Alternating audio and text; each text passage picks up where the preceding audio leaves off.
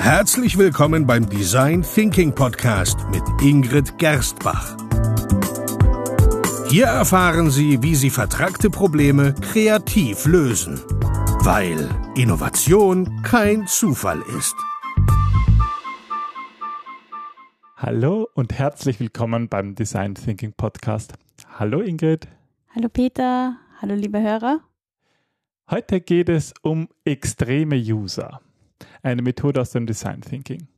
Aber zuvor möchte ich noch einmal hinweisen auf unser großes Gewinnspiel. Du, du, du, Werbeeinblendung. ähm, und zwar haben wir uns gedacht, ähm, um Ingrids neues Buch zu feiern und zu bewerben, verschenken wir oder verlosen wir einen Zugang zur Design Thinking Online Academy. Genau. Wir haben ja unsere Design Thinking Online Academy, die vor allem ja ähm, Nutzern oder Menschen, die Design Thinking lernen wollen und nicht von, bei uns in der Nähe von Wien wohnen, die Möglichkeit geben wollen, dass die auch mal hineinschnuppern, uns kennenlernen und etwas über unsere Art und Weise, wie wir Design Thinking leben, kennenlernen. Und dazu haben wir ja die Online Academy ins Leben gerufen. Da gibt es 16 Module, die wir mit dir per Video aufgenommen haben und es gibt ähm, Workbooks dazu und in der, in der Pro-Version gibt es auch ähm, Aufgaben, die wir dann auch selbst ähm, beantworten und einen Leitzugang, also auf, mit Videos und Workbooks gibt es zu gewinnen.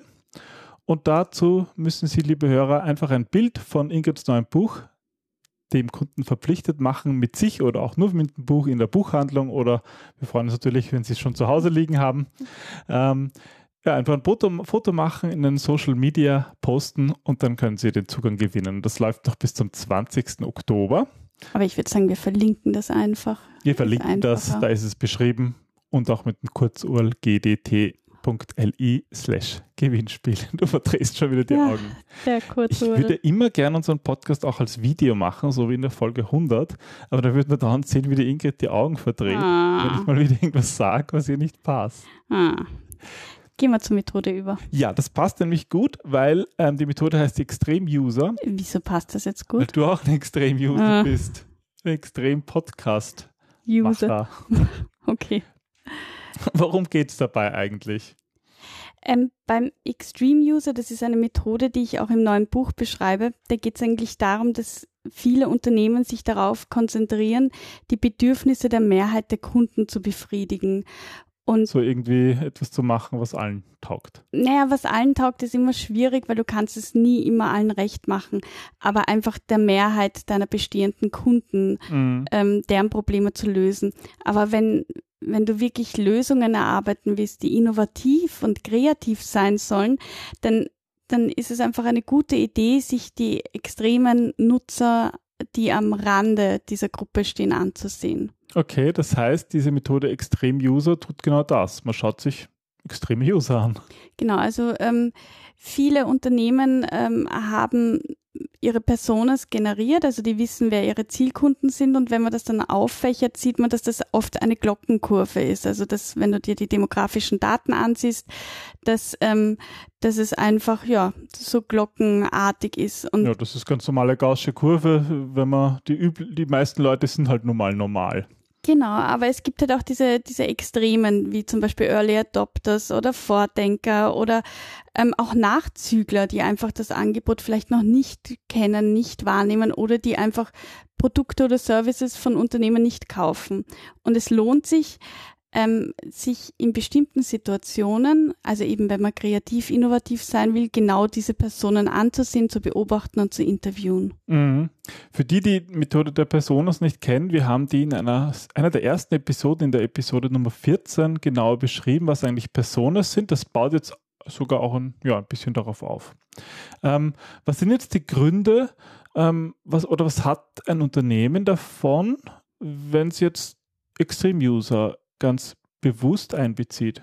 Also es gibt eigentlich ähm, drei, würde ich sagen, gute Gründe dafür. Der erste ist, dass ähm, Extreme-User interessante Tipps und Tricks zeigen, von denen eigentlich alle profitieren können, also die mhm. gesamten Kunden. Ähm, Extreme User sind deswegen so extrem, weil ihre Bedürfnisse in gewisser Weise verstärkt sind. Also sie haben zum Beispiel mehr Einschränkungen oder sie haben, sie verhalten sich einfach anders und sie suchen daher nach Lösungen innerhalb von bestehenden Produkten, die ihnen selber helfen. Aber die Ähm, sozusagen ein bisschen anders sind, als die es vielleicht sind, eigentlich äh, in, die als auch gedacht die, wurde. gedacht war, die Intention, ja. Mhm. Und ähm, so wurde zum Beispiel der Hashtag von einem Twitter-Nutzer eingeführt, damit er das Das wiederfindet stimmt, ich und glaube, nicht vom Gründer selber. ja, ich glaube, das Unternehmen Twitter, das ist äh, ein bekanntes Unternehmen, das sich eigentlich nicht selber erfunden hat, sondern fast alles durch User erfunden hat. Und ja, sie haben das es immer Beispiel. geschafft, es dann irgendwie doch kaputt zu machen, so halbwegs. Oder das, das Mountainbike, das wurde ja auch von ähm, Fahrradfahrern erfunden, die eigentlich auf den Berg mit dem Fahrrad wollten, aber das straßentaugliche Fahrrad nicht ähm, ja, für den Berg gedacht Und wurde. Und so haben sie es selber erfunden, genau. Mhm. Okay, das heißt, das erste ist, ähm, wir können davon nutzen, weil die Produkte ganz speziell nutzen und davon können Unternehmen lernen. Was ist der zweite Vorteil, wenn wir den Extreme User fragen? Ähm, Extreme-User zeigen auch neue Perspektiven auf, die man vielleicht so gar nicht sehen würde, weil sie weisen auf eine neue Entwicklung hin oder ähm, agieren vielleicht wie Erstanwender, ohne es überhaupt selber zu merken. Ähm, angeblich hat Facebook aufgrund von Extreme-Usern erst Gruppen oder Seiten eingeführt, weil sie draufgekommen sind, dass, dass ähm, die traditionellen Facebook-Profile anders verwendet worden sind, als sie eigentlich gedacht wurden Mhm. und ähm, dass sie innerhalb von, von den Profilen dann versucht haben, Gruppen oder Seiten zu erstellen. Und aufgrund dieser Beobachtung haben sie dann neue Lösungen erfunden für diese Extreme-User im die Grunde. das ganz intensiv genutzt die das haben, ganz anders, anders als sozusagen haben. die Mehrheit. Genau. Und wenn man sich immer nur an die Mehrheit hält, ja, dann kommt man vielleicht auf so etwas gar nicht drauf. Hm. Du hast vorhin von drei Vorteilen gesprochen. Was ist denn ein dritter Vorteil, Extreme User einzubinden? Ein dritter Vorteil ist ein sehr schöner Vorteil, ähm, also es sind alle sehr schön, aber der dritte eröffnet neue Chancen. Hast du zum Beispiel gewusst, dass 1808 der adelige italienische Erfinder Pellegrino Turi ähm, eine Schreibmaschine für die erblindete Gräfin erfunden hat, damit er eigentlich mit ihr schöne Liebesbriefe oder leserliche Liebesbriefe hin und her schicken konnte? Okay, nein. Oder ähm, 1872 hat ja ähm, der Bell das Telefon erfunden, Mhm. aber eigentlich hat er es deswegen erfunden, damit er seine Arbeit ähm, bei der Unterstützung von Gehörlosen unterstützen konnte. Okay, also sozusagen große Erfindungen, die für, für eine blinde Dame oder für Gehörlose Lose ursprünglich gedacht waren.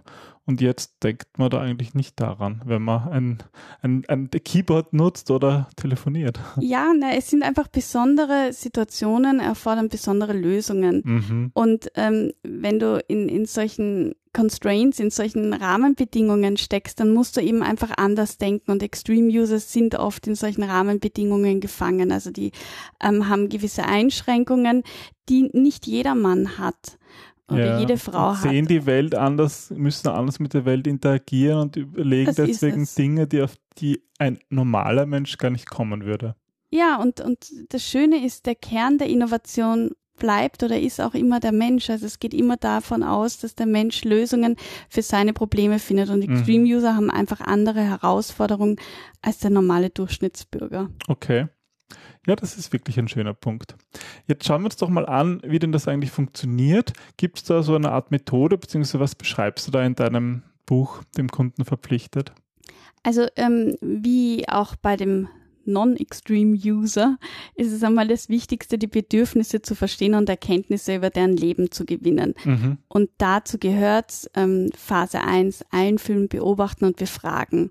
Nur so finden wir einfach die aussagekräftigen Bedürfnisse und ähm, die uns vielleicht gar nicht auffallen würden, wenn wir einfach die normalen Kunden beobachten und befragen würden. Also sozusagen auch ein bisschen Ausschau halten, was ist da jetzt besonders, ja. Genau, das ist der allererste Schritt, sich überhaupt einmal bewusst zu werden oder zu definieren, was extrem in diesem Zusammenhang bedeutet. Stimmt, ja. Weil ähm, du musst einfach auch einmal im Team beschließen, ab wann ist jemand ein Extreme-User und wann nicht. Das kann man auch nicht so sagen. Wahrscheinlich ist jeder Mensch in irgendeiner Hinsicht Jeder, irgendwo extrem. absolut.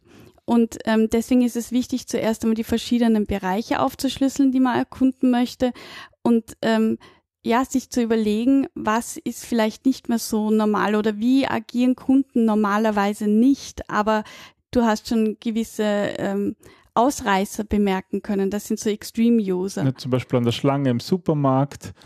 Genau, also Leute, die ihren Einkaufswagen bis oben hin anfüllen. Die, oder, die telefonieren während, äh, während Bezahlen. Ja, das ist, fürchte ich, nicht der Das ist schon Extreme-User. fast normal, ja. Oder auch im, im Spital zum Beispiel ein, eine Krankenschwester, die selber verletzt ist, wird sich in einem Spital anders verhalten als jetzt jemand, der im normalen Spitalsablauf überhaupt nicht eingebunden ist. Mhm. Ähm, oder ein, ein kranker Arzt ist zum Beispiel ein Extreme-User, weil er sich anders verhalten wird als ein normaler Patient. Hm, Wobei ich ja prinzipiell jedem Arzt empfehlen würde, sozusagen die Ah, ganze das- Untersuchungen ist an sich selbst durchzuführen. Thema. Aber das ist Ja. vielleicht jetzt nicht das, Das ist- Richtige. Nein, Da machen wir ein großes Fass auf.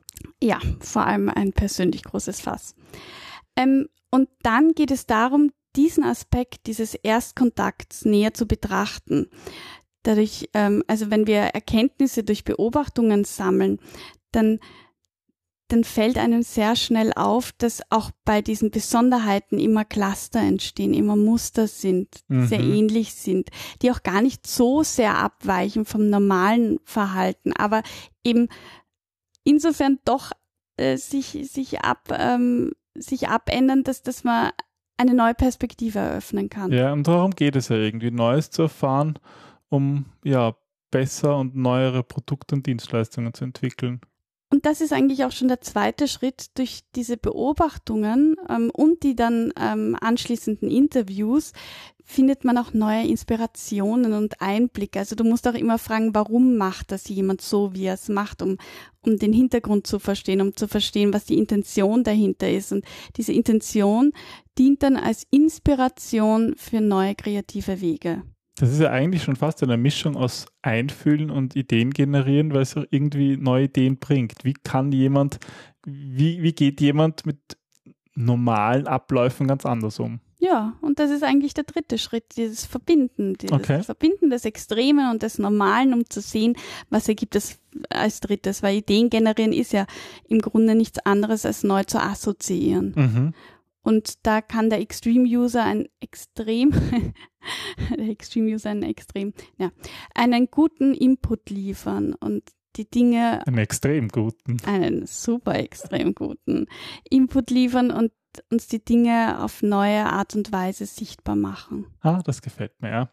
Ähm, in welchen Situationen setzt du diese Methode gerne ein? Weil ich frage mich so, so dass das Beobachten, das machen wir immer, gerade im Einfühlen, ähm, aber manchmal, manchmal wird es vielleicht auch, manchmal trifft man mehr oder weniger zufällig auf extreme User. Wann ist es sinnvoll, die bewusst zu suchen? Also eigentlich ist es am sinnvollsten bei dem Ideen generieren, sie bewusst zu suchen und sich von ihnen inspirieren zu lassen, um, um ja neue Perspektiven zu entdecken. Wenn du beim Einfühlen schon auf Extreme User aufmerksam wirst, dann würde ich sie nicht ausklammern oder sagen, na ja, das ist ein Extreme User, den, den nehmen wir jetzt nicht ernst, sondern den eher die ähm, Erkenntnisse, die du dort findest, aufschreiben, notieren und diese als Input zum Ideengenerieren verwenden. Mhm. Das klingt, das klingt. Weil wenn du sie nur Sinnvoll. zum Einfühlen verwenden würdest, dann würdest du auch wieder an der Zielgruppe vorbei Ja, innovieren. das will ich ja prinzipiell nicht, sondern ich will es als Inspiration nutzen. so ist es. Klingt sehr logisch. Ja, super. Dankeschön. Das fand ich sehr spannend.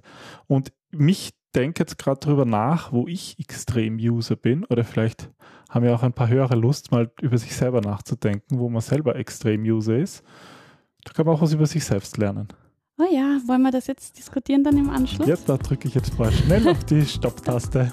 Jeder ist irgendwo extrem, aber ähm, ja, du hast recht, das Reflektieren, das bringt natürlich auch auf Lösungen, ähm, wo man selber vielleicht neue Innovationen erschaffen kann. Also durchaus einmal an die eigene Nase fassen und sich überlegen, wo man Lösungen vielleicht schon unbewusst im eigenen Alltag gefunden und angewendet hat, die es sich lohnt, mit anderen zu teilen.